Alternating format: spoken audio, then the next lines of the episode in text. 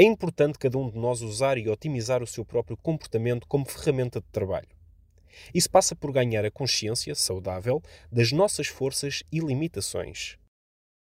Este é um passo que representa sempre um desafio, porque nos confrontamos com limitações que nos podem colocar dúvidas. Eis algumas dicas que o pode ajudar a renovar os níveis de confiança neste tipo de exercício. Aprenda a reconhecer e ignorar feedbacks que são inúteis. Reconheça que nem todas as opiniões devem ser consideradas.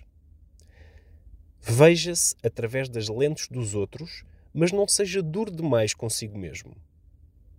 Não se concentre de forma exagerada nos aspectos negativos.